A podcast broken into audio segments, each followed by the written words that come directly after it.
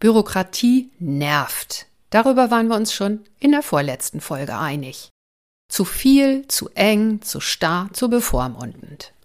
In der heutigen Episode erzähle ich dir eine Geschichte, die deutlich macht, dass es auch anders geht. Und dass weniger manchmal mehr ist.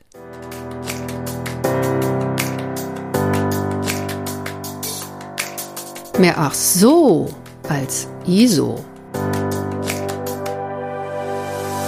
Willkommen zu dieser Hörreise für selbstbewusste Managementsysteme.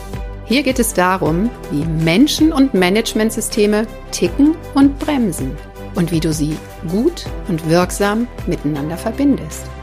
Ich bin Susanne Petersen, deine Reisebegleitung und wünsche dir viel Spaß und ach so's mit dieser Episode.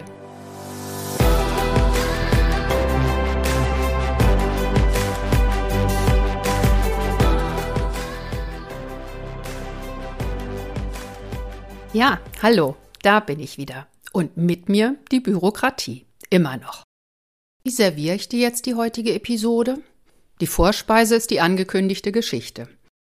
Das Hauptmenü ist eine Analyse der Geschichte. Also wir schauen genau, welche Zutaten wurden hier benutzt, statt schriftlich zu regeln und warum haben sie zu einem guten Ergebnis geführt.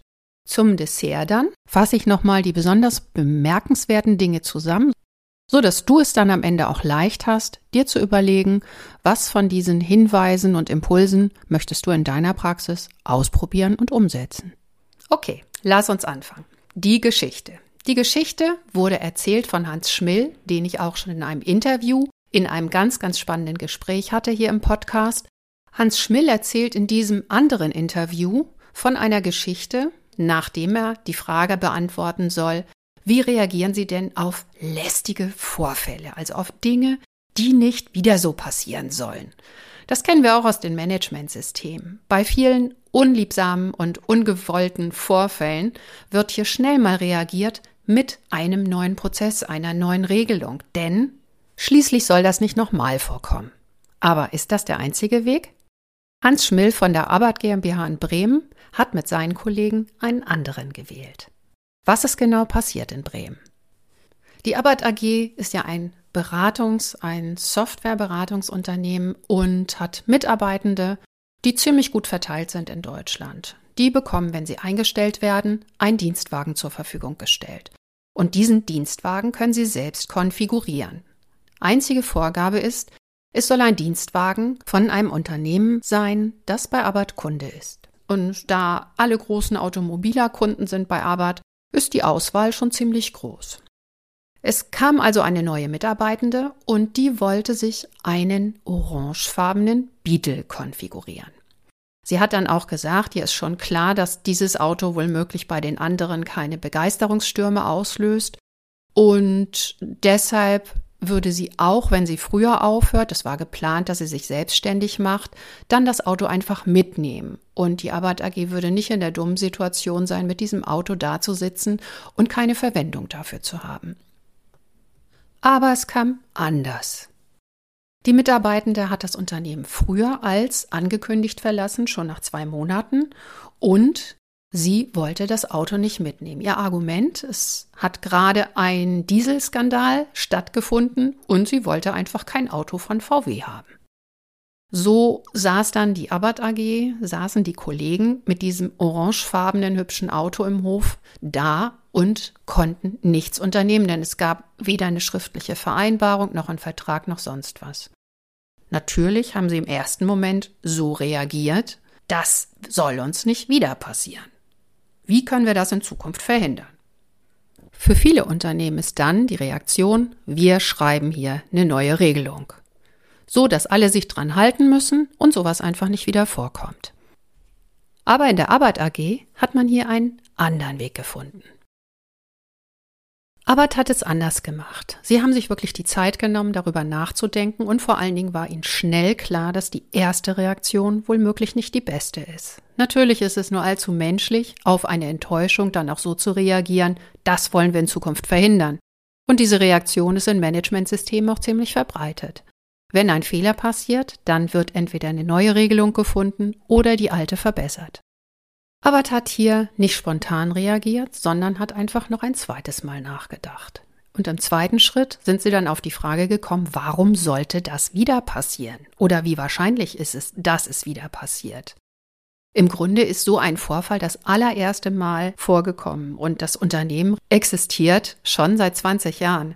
Die Wahrscheinlichkeit, dass sich sowas wiederholt, ist also ziemlich gering. Und nun muss man auch wissen, dass die Arbeit AG ein Unternehmen ist, das sich von Gründung an vorgenommen hat, so wenig wie möglich Regeln aufzustellen. Viele von den Kollegen, auch aus der Geschäftsführung, kamen aus dem großen Konzern und wollten diese Erfahrung nicht wiederholen.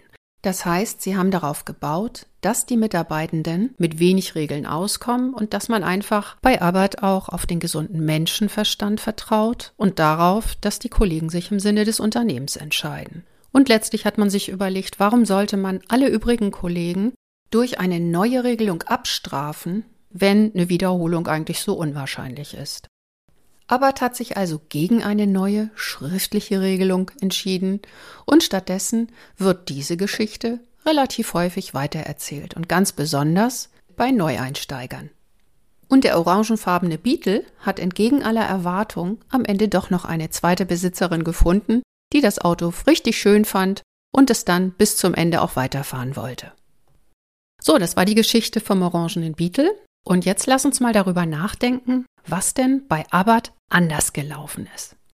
Zunächst mal haben sich die Kollegen im Team zusammengesetzt und darüber diskutiert, was sie machen. Das heißt, sie haben nicht einfach ganz schnell reagiert, sondern sie haben nochmal abgewogen, was ist uns hier wichtig und sie haben vor allen Dingen darüber nachgedacht, was haben wir hier für Risiken?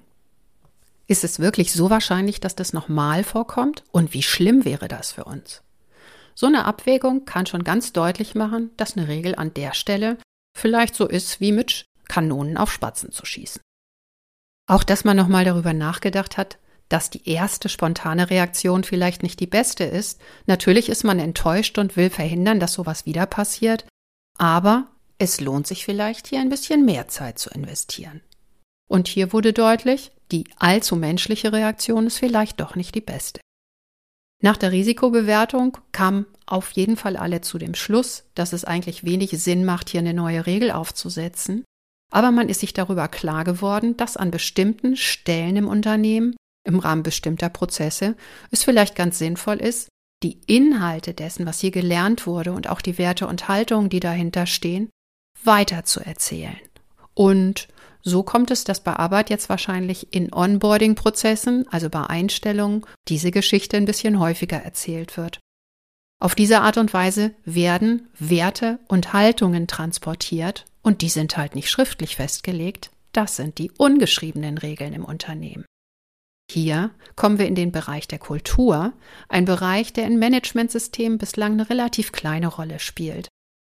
An dem Beispiel von Abbott merken wir, dass diese ungeschriebenen Regeln aber sehr wirkungsvoll sein können. Denn Abbott hat ja auch ganz genau überlegt, was ist uns wichtig und wertvoll im Unternehmen und wie wollen wir nicht sein. Und wir wollen nicht viele Kollegen dafür abstrafen, dass eine neue Kollegin nicht wie gewünscht und erwartet reagiert hat. Abbott möchte sich auf den gesunden Menschenverstand verlassen und darauf, dass alle im Sinne des Unternehmens handeln. Abbott ist halt ein cooles Unternehmen und will es auch bleiben. Bemerkenswert an der Geschichte und an dem Vorgehen von Abbott finde ich, dass hier halt nicht die schriftlichen Regeln im Vordergrund stehen, sondern die ungeschriebenen. Abbott macht mit diesem ganzen Herangehen Kultur oder ist kulturwirksam durch unterschiedlichste Schritte, die sie gemacht haben. Zum einen haben sie im Team gemeinsam darüber nachgedacht. Hier hat keine Geschäftsführung entschieden, keine Führungskraft und auch keine Fachkraft. Und insofern wurde hier gemeinsam gedacht und auch gelernt.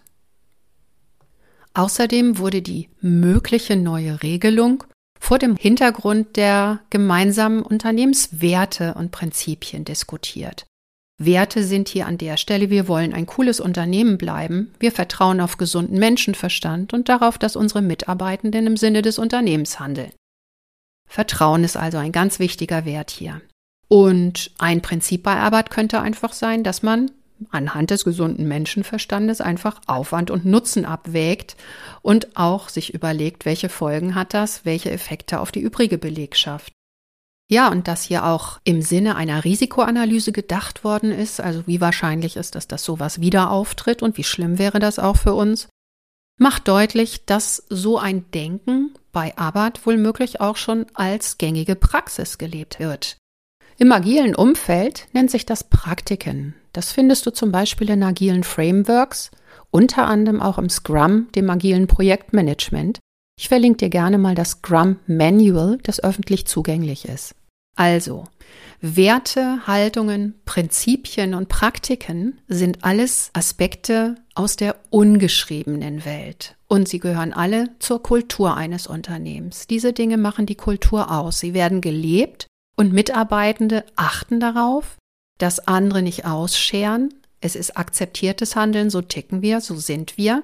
Und aus dieser Geschichte könnte man lernen, dass diese ungeschriebenen Regeln auch sehr wirksam sein können. Abbott tut allerdings auch alles dafür, dass sie am Leben erhalten werden. Es wird öffentlich und bewusst darüber diskutiert, was ist uns hier wichtig, auch an Werten. Und es wird halt nicht alles in Regeln festgeschrieben, sondern es wird darauf vertraut, dass das Unternehmen gelernt hat und dass solche Geschichten im Zweifel auch weitererzählt werden. Auf jeden Fall habe ich herausgehört, dass Hans darauf vertraut, dass wenn neue Mitarbeitende bei Arbeit eingestellt werden, die von dieser Geschichte auf jeden Fall erfahren.